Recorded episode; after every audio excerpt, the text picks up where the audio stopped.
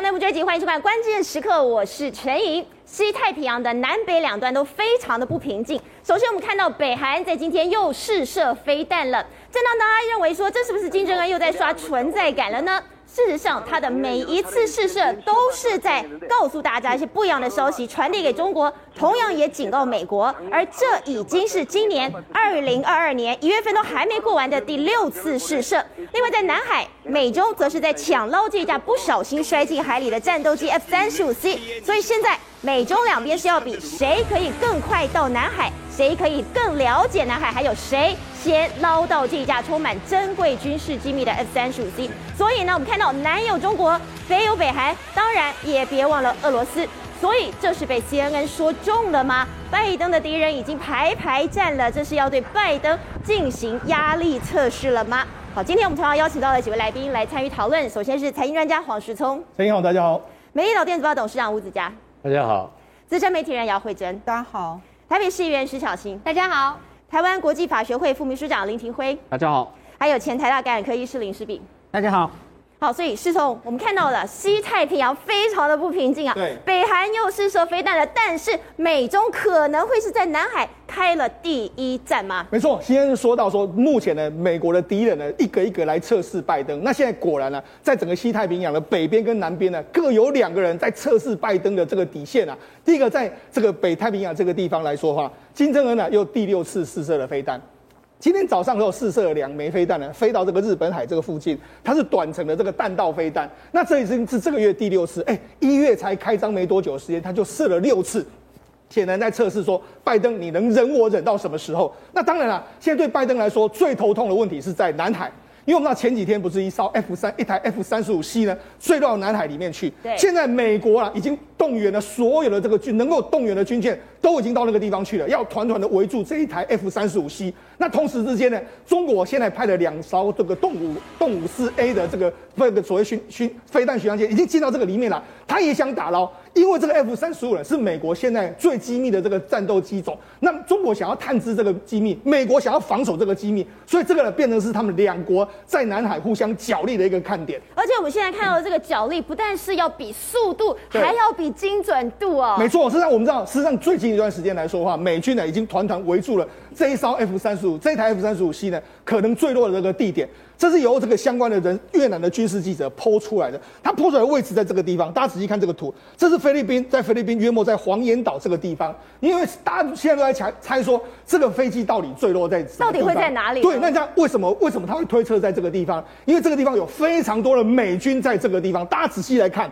这这个，你看这两艘尼米兹级的，这个就是所谓航空母舰，在这个地方。另外，包括迪康德罗加级的这个飞，这个所谓的这个巡洋舰，两艘在这个地方。还有伯克级的这个驱逐舰，有两艘在这个地方。另外，还有一艘是没有被判断出来的，目前还不知道是哪哪个机种。但但是呢，很确定是美国的这个这个船舰。所以呢，美国有这么多艘，一二三四五六七七艘。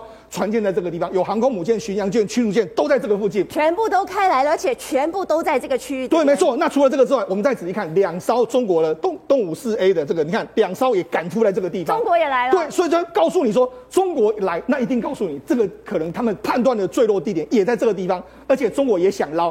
好，那我们看到是海面上面的大家船舰聚集在这个地方，美国当然要团团围住，绝对不能够让你中国的船舰进到我这里面来，来捞走这一台 F 三十五 C。好，那除了这个。在海面上之外，在空中也是一样。那这几天的时候呢，这个南海感知的他们抛出非常多，哎，他说，哎，这个美国的这个军，这个所谓的它的侦察机啊，不寻常的飞到这个地方。我们先来给大家看，这是 P 八 A 的反潜值反潜的这个这个侦察机，它飞到这个地方来，也飞到这个地方来，它要干什么呢？它会不会是想说，你我海面上面？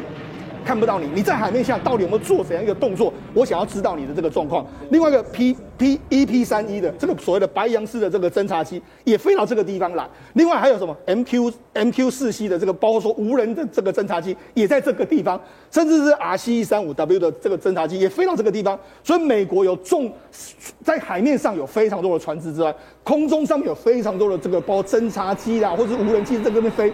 这个告诉你就是说，美国显然呢、不不希望你中国在这个地方了，你可能有进来让你捞到 F 三十五 C 的任何机会。而且既然空中也来了，海面上也来了，哎，很可能 F 三十五 C 就是在这个地方。对，但是问题是现在的问题在说，你要打捞是相当相当之困难。那过去有没有所谓的 F 三十五 C 呢？或者 F 三十五的曾经有坠落过的一个状况？我们给大家看一下，实际上在二零二一年的时候，这时候曾经发生过一件事，这个隶属在英国皇家海军的这个伊丽莎白女王号，你看。就是这台飞机，F 三十五在飞出去的，F 三十五 B 飞出去没多久之后，哎、欸，它可能就是没办法爬爬升这个速度之后，就直接就坠到海里面去了。那你要坠到海里面去的时候，哎、欸。当时的这个飞行员是没有什么问题的，但是这个飞机是整个往下坠，往下坠之后，你想说啊，那还不简单，就在往下坠的那个地方把它捞起来就好了。直接下去捞就好了。对，可是问题没那么简单，因为你这台 F 三十五 B 掉下去的时候，俄罗斯也知道，因为那欧盟它掉落掉落位置原本在这个地方，这个欧欧俄罗斯很想知道你这个 F 三十五 B 的这个相关的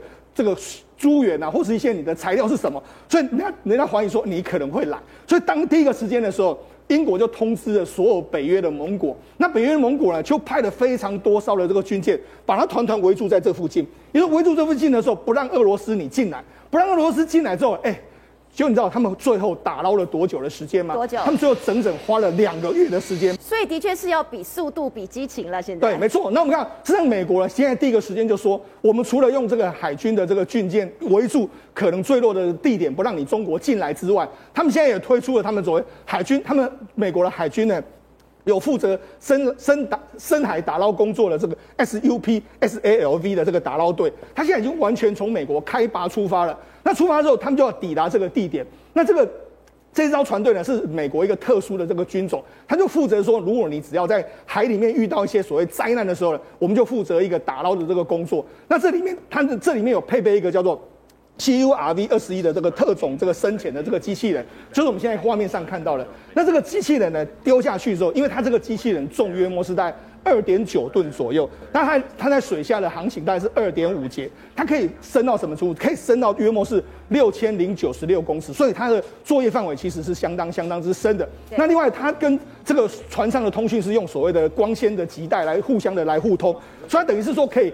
这个我在船面上我会控制说，哎，我要怎么去做？那同时呢，它会用它的所谓的声纳系统，或者用它的侦察系统，可以看到海文海象里面到底是什么一个状况。那那另外一个，它有两个这个多多功能的这个机械臂，会把它抓起来。但是人家就说，你美国要到这个地方来，陈以你知道，至少还要十五天的时间，这个打捞队才能够抵达，在十到十五天才能抵达。那十到十五天抵达的时候，我们用过去呢，英国用了花了两个月时间才打捞起来，所以。真正能够打捞起这个 F 三十五 C 的，搞不好已经要三个月之后了。所以十到十五天才能抵达，这会不会太久了？因为别忘了，中国也在旁边虎视眈眈。没错，那中国靠近这个黄岩岛，靠近非常近嘛。那中国会派出什么呢？现在大家传言是这个东西，就中国有一个叫奋斗者的这个深深这个深海的这个潜舰器，这个看起来是很像一个机器。人。对没错，它是它是这样，它其实是中国也有负责这种打捞队的这个相关的这个这个组成，它有包括说有船舰，还有这种深潜器的组成一个打捞队。那为什么中国这个非常？引人注意呢，因为第一个我们知道说，其实中国在对这个地方的海象啊，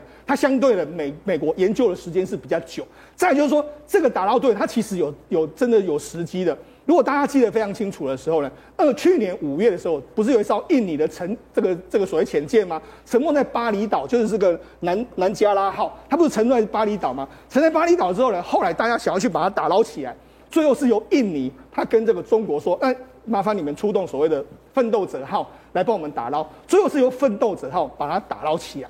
再就是说，大家问到一个问题：那中国要 F 三十五 C 要做什么？F 三十五 C 上面有什么东西？对，为什么 F 三十五要要你这个？第一个，目前的 F 三十五 C 呢，它是号称可以逆中嘛？那逆中的话，中国当然想要知道说你上面的涂料到底是什么东西。另外一个什么？我们的 F 三十五 C 呢？它这一次它其实它的主意是相当相当大，对，它比这个 F 三十五 A 要多多增加非常多，所以它的。载弹量是相当相当之巨大，那等于攻击范围也是，它就被定位为一个远程的这个打击的这个飞机嘛。那除了这个之外，它有一个特非常特别，如果大家仔细看的话，它可以把这个飞机一折起来，折起来之后，它可以放在甲板下面。你看，就是类似这样子，它可以放在甲板下面的时候，让它的整个载机量可以更大。这它的飞机直接折起来。对，那这个都其实是中国想要知道的。我未来在整个海洋的这个发展史上面来说，我也要这个 F 三十五 C 有这么这么远程的这个攻击力，然后有这么强的载载弹力。然后你又这个空间可以缩小，这绝对是中国想要探知的这个重中之重。所以这不只是捞一台飞机而已啊，这其实是关于这个军事机密很重要的。对，这应该是说一个国家国家国力的这个展现。对。不过这次 F 三十五 C 呢，掉到这个地方的时候，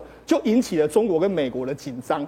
那为什么引起中国跟美国的紧张？因为其实呢，在一九九九年的时候，曾经发生过一件事，让中国跟美国几乎是濒临断交的一个局面。就一九九九年的时候，中国驻南斯拉夫的大使馆被美军呢，他在这个一九九九年那一天的时候，他就丢了五枚的作为联合直接攻击炸弹 J JDAM，而且这个炸弹是怎样？所以你知道，直接炸到这个地下室去，炸到地下室三五层，直接去炸人家大使馆，对，而且还丢这样子炸弹，丢丢下去这样炸。那很多人都说，哎、欸，你干嘛要丢这个炸弹？这个打这个所谓的这个这个驻这个中国驻南斯拉夫的大使馆，你看打成这个样子嘛？那中国当时跟这个美国抗议，结果后来呢，这个大家都知道为什么？为什么？因为传言就是说了，当时的这个美这个我们知道，其实当时南斯拉夫在内战的这个过程，中中美国当时有派出一台一台 F 一一七的这个轰这个轰炸机去执行轰炸任务。那是因为因为它是隐形轰炸机，所以其实南斯拉夫是打不到它。就中国就给南斯拉夫出个点子，就说反正你进来之后你就乱枪打鸟这样的方式，就不断的发射这个防空飞弹，就居然被他们打落了一架 F 一一七的这个隐形战斗机。就听说当时的中国跟南斯拉夫达成一个协议，就是说你把这个隐形战机上面的一些，包括说它隐它隐秘的这个功能的这个蒙皮啊，你把它交给我，我想要知道它的涂料是什么东西。不达成协议之后，他就把这些东西放在南斯拉夫的大使馆的下面，他以为说这个完全没有人知道，我们慢慢慢慢的研究。就没想到美国对这些所谓绝密，它有一个发射一个，它有一个发射器，知道说你这个位置在哪里。等到中国知道说，哎，有这个发射器，想要关掉的时候，美国已经知道你在什么地方，所以美国才会执行这个所谓的这个就轰炸任务去轰炸你。那为什么这个对美国非常受伤呢？因为 F 一一七呢，如果大家仔细看一下，F 一一七后来这个 F 一一七后来呢，没多久的时候，中国就出现一个轰二十的这个轰炸机。轰二十的轰炸机就被他认为说，你跟 F 一一七相当相当像，从外观啊，或者它也是号称是隐形轰炸机，甚至整个设计都非常非常像嘛，所以人家才知道说，哦，原来你当年在南斯拉夫偷了 F 一一七的这个武这个所谓的所有的机密之后，做了你自己的轰二十，所以这就是美国为什么会很紧张的状况。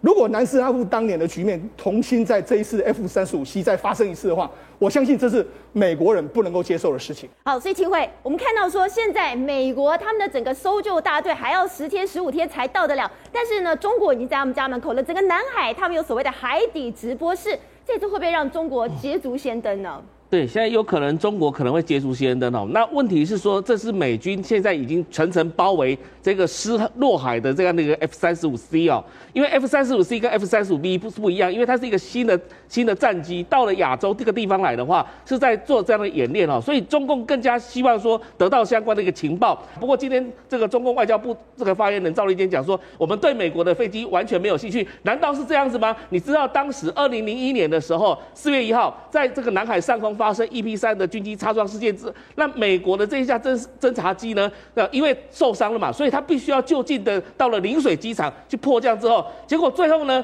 这个美国是不让解放军去动这架飞机的，因为这架飞机呢，后来是美国派人去把它切成大卸八块之后，再把它一块一块运回美国去哦，就不要让这个中共取得相关的一个资讯。那另外还有一件事情是，两千年的时候，其实俄罗斯也有一艘这个的潜水艇哈，叫做库尔斯克号。他在这个巴伦支海这个海域当中，也因为撞上了，因为后来二零一零年、二零二一年的时候，北方舰队的司令证实这件事情。他说，当时二两千年的时候，就是在海里面撞上了北约的潜艇，所以后来呢，基本上后来拍成电影嘛，然后结果就沉到海里去。不过呢，沉到海里去也才一百多公尺而已哦。结果当时俄罗斯也没有这相关的立即打捞的技术，所以造成这个舰上的一百多名的官兵全部都死在里面了。没有别人去救他们吗？那因为那时候美国跟英国都说。说，哎，我要愿意去协助俄罗斯来打打烧打捞这一艘这个潜舰了。当时俄罗斯拒绝，为什么？因为这艘是核动力的一个潜艇，怕说这个所谓的英美这个国家呢，就趁这个机会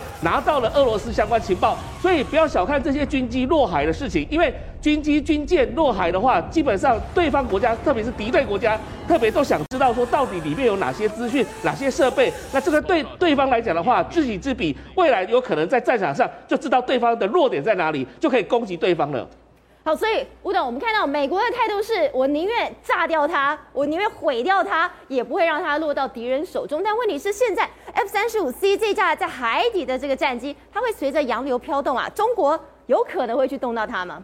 现在是一个科技大赛了哈，到底 中国跟美国两个国家谁在这个海这个海底的科技能力谁比较强的问题了。这个这里面就是一个情报跟科技的比赛，而中国一定会想办法，不管什么样的手段，它即使抢到一小片的残骸也好，因为它这个 F F 三十五的全整个飞机的设计里面。它是全隐，整个完全目前的隐形能力是全世界最好的飞机，那所以它所采用的材料，它是种特殊的材料跟特殊的涂料，它任何一个碎片都有非常大的军事情报的价值。对。但美国也知道这个情况，那现在到底两边看起来看起来是个打捞工作，其实还有非常深层的，所以海底的叠对叠的工作。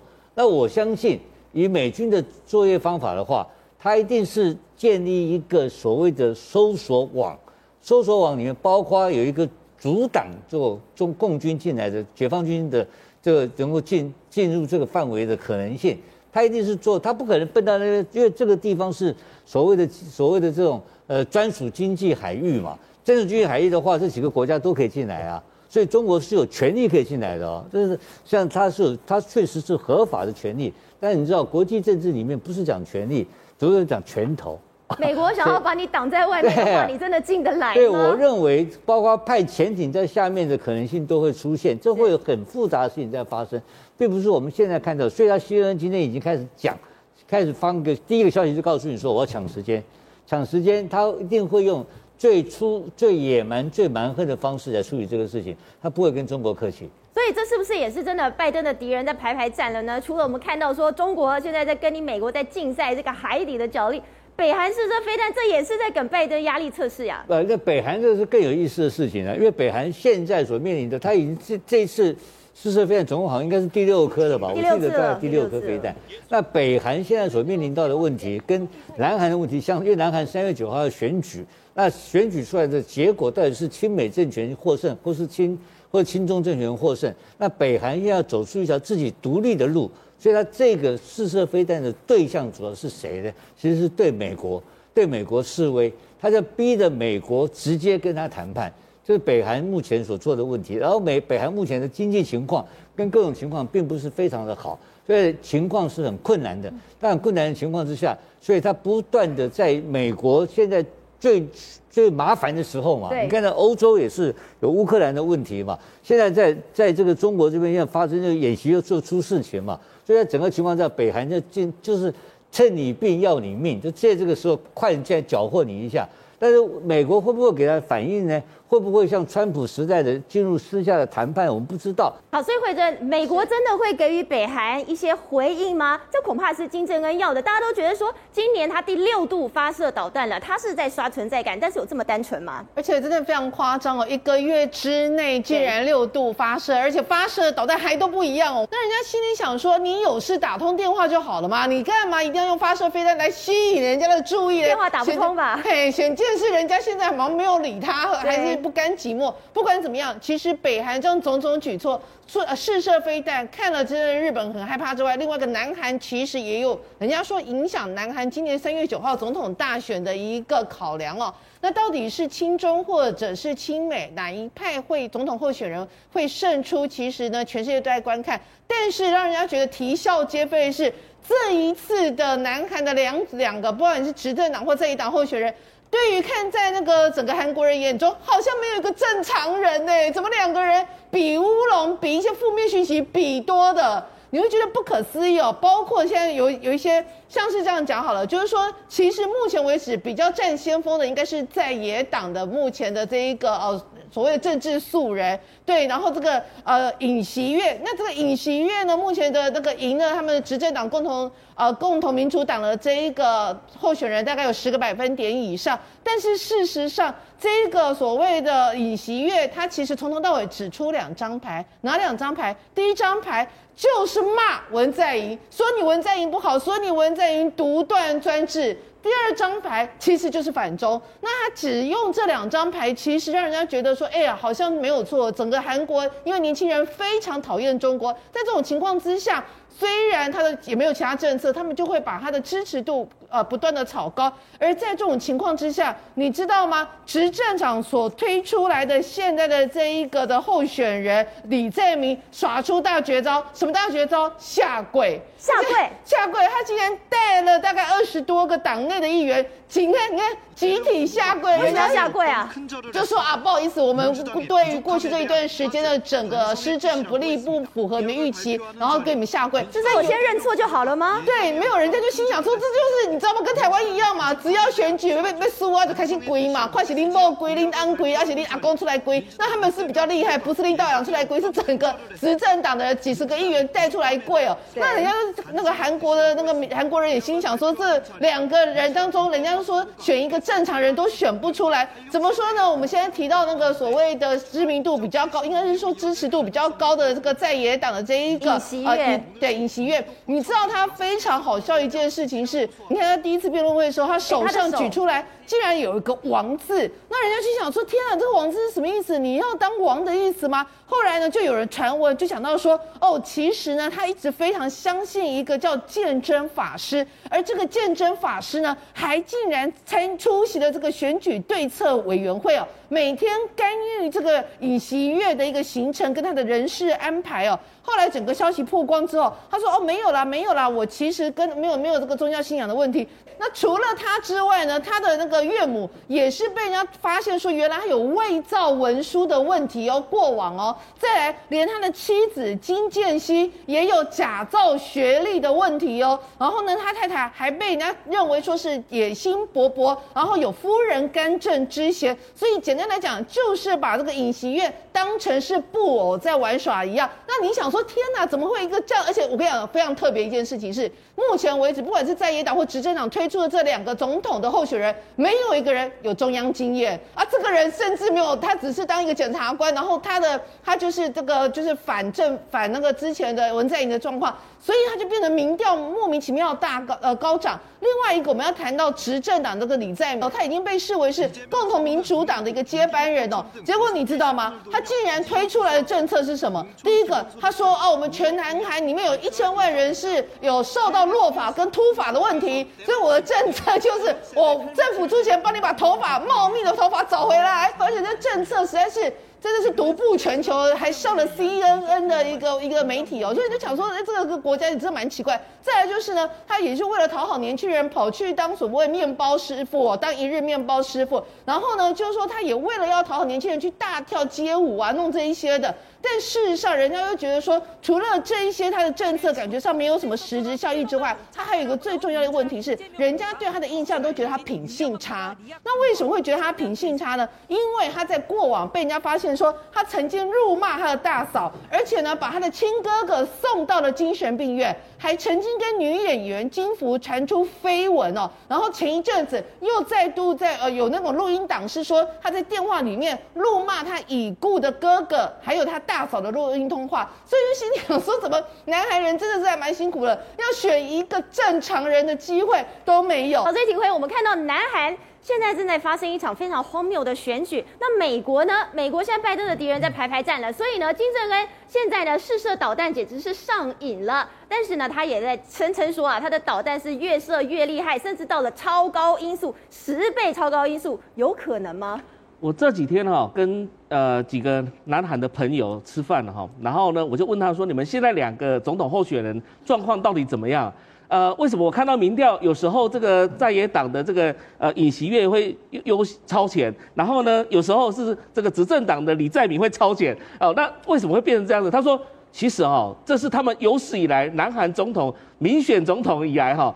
这个是最 stupid 的、最笨蛋的这两个总统，对他们说这两个根本就是草包，因为他说哦根本就没有中央执政经验，一个当过检察官而已，完全没有这个行政执政经验，一个是什么？就只有地方的这个执政经验而已，而且是很非常短暂的。所以他说哦这两个其实他们也不晓得说该怎么选，他只能选什么比较好一点点的，就是说两个差的当中选的比较好一点点。所以你会看到那个民调有时候起起伏伏，有时候一个超越，然后一个就是所谓的下降，然后但是。过了一个两个月的时候，什么议题出来之后，马上这个民调又翻盘，所以他们南韩人真的非常辛苦哦，不管是亲中亲美，然后呢，他一直拿捏不定的情况之下，有可能哦，接下来南海可能会衰败下去哦，刚好就是我们台积电的一个机会。那现在金正恩趁着这个机会，当然是想跟美国对话，不过我们不要忘了一件事情哦，就最近其实中国跟北韩的关系好像似乎都有一些暖和起来了。哦，为什么？为什么？因为。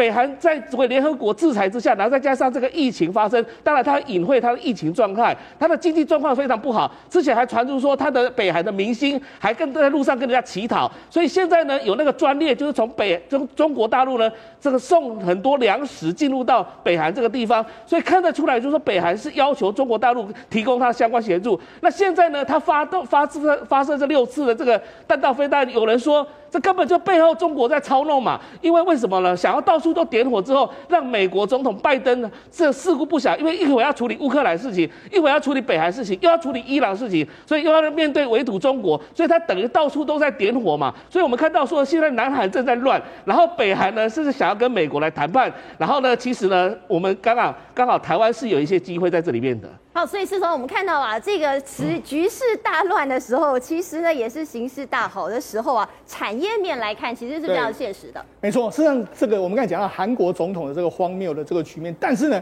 韩国产业界其实是非常战战兢兢在追赶，包括说台湾或者是全世界的这个脚步。我看今天其实全世界的亚洲，特别亚洲股市呢，其实表现的非常差。但是呢，韩国他们举举国来关注一一家公司挂牌，那就是南韩的 LG 能源。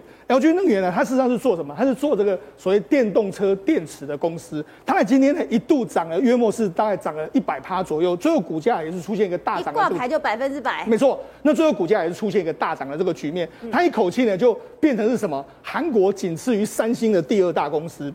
那为什么大家会注意它呢？因为事实上我们都我们都知道说，未来的电动车一定毫无疑问是未来的产业界的一个非常重要的焦点。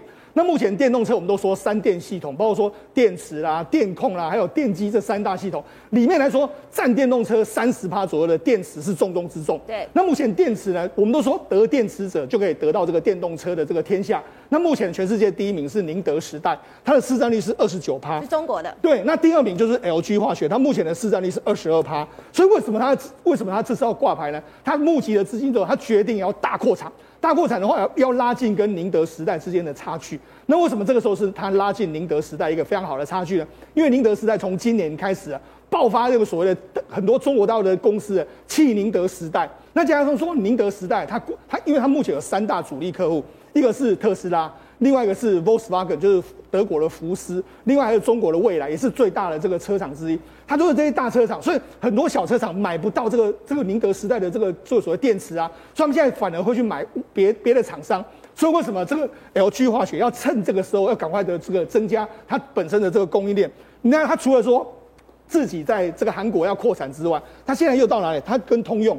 他美国，他这次募得资金之后，他准备跟跟美国在这个到通用，他们要斥资二十亿美金，然后盖在美国密密西根这个地方，直接电池工厂就盖到美国的密西根去。对，为什么？为什么盖在这边？因为我们知道这边本来就是美国的这个汽车工业所在地的位置嘛，包括 GM 啊，或者说像这个所谓的美国的福特，很多都在这个地方。我直接盖在这个地方之后呢，我未来可能抢攻美国的这个整个市占率的这个状况。那当然了，除了 LG 化学在扩产之外，我们刚才讲到，目前世界第一名是宁德时代嘛？对。那宁德时代它现在的策略是什么？它现在策略就是我跟特斯拉更紧密的绑在一起。那怎么跟特斯拉更紧密的绑在一起？我们都我们都知道，其实特斯拉刚公布的这个财报，它去年的交车量是非常好。那去年交车量非常好，有一个原因是因为上海工厂。我们看它上海工厂在这个地方，还有一个超级工厂。对，在这个位置，在这个位置。好，就在这个位置之后，哎，宁德时代就说好，我要靠近你。于是宁德时代呢，它在约莫距离这个上海特斯拉工厂的三公里外，它盖了一个这个厂，真的很近，就盖在旁边了。它就盖在这个它的宁德时代的上海电池模组厂，就在这个位置。那它为什么要故意盖在这个地方？因为我本来就要跟这个特斯拉越越绑在一起嘛，所以我一定盖在你这个位置。那除了说把这个工厂盖在靠近你的这个位置之外，它现在因为我们知道宁德时代呢，过去它它是一个在福建宁德起家的公司，所以它的总部过去都在福建嘛。那因为这一次就说啊，因为特斯拉你现在已经到这个中中中国上海来盖这个工厂之后，我也把我的总部从过去的宁德迁到这个地方。他他们已经跟这个上海市政府说，包括说全球的这个创新中心，还有我的国际功能的这个总部，什么未来能源的研究院，还有高端制造的这个基地等等，全部都来了，我全部都要移到上海来。所以告诉你就是说，哎、欸，这个宁德时代也是想办法靠近特斯拉，跟它完全绑在一起。那跟这个 LG 化学呢，它现在是用所谓欧美布局。他可能到美国啦，或者到欧洲啦，他现在已经拿了钱去布局，所以他告诉你说，哎、我们刚才讲到中国跟美国在竞逐所谓南海的这个 F 三 F 三十五 C 嘛，现在中国跟韩国呢，他们也在竞逐，到底未来谁会是全世界的汽车，尤其是电动车能源的这个霸主？